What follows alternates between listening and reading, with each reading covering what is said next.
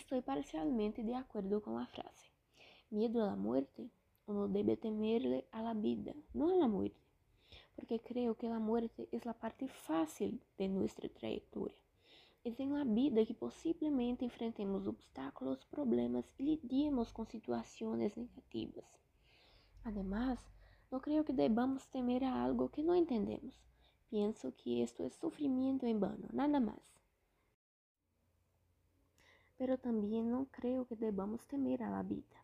Estoy de acuerdo que mejor es morir de una vez que estar siempre temiendo por la vida, porque a pesar de todo, quizás solo tengamos una para disfrutar.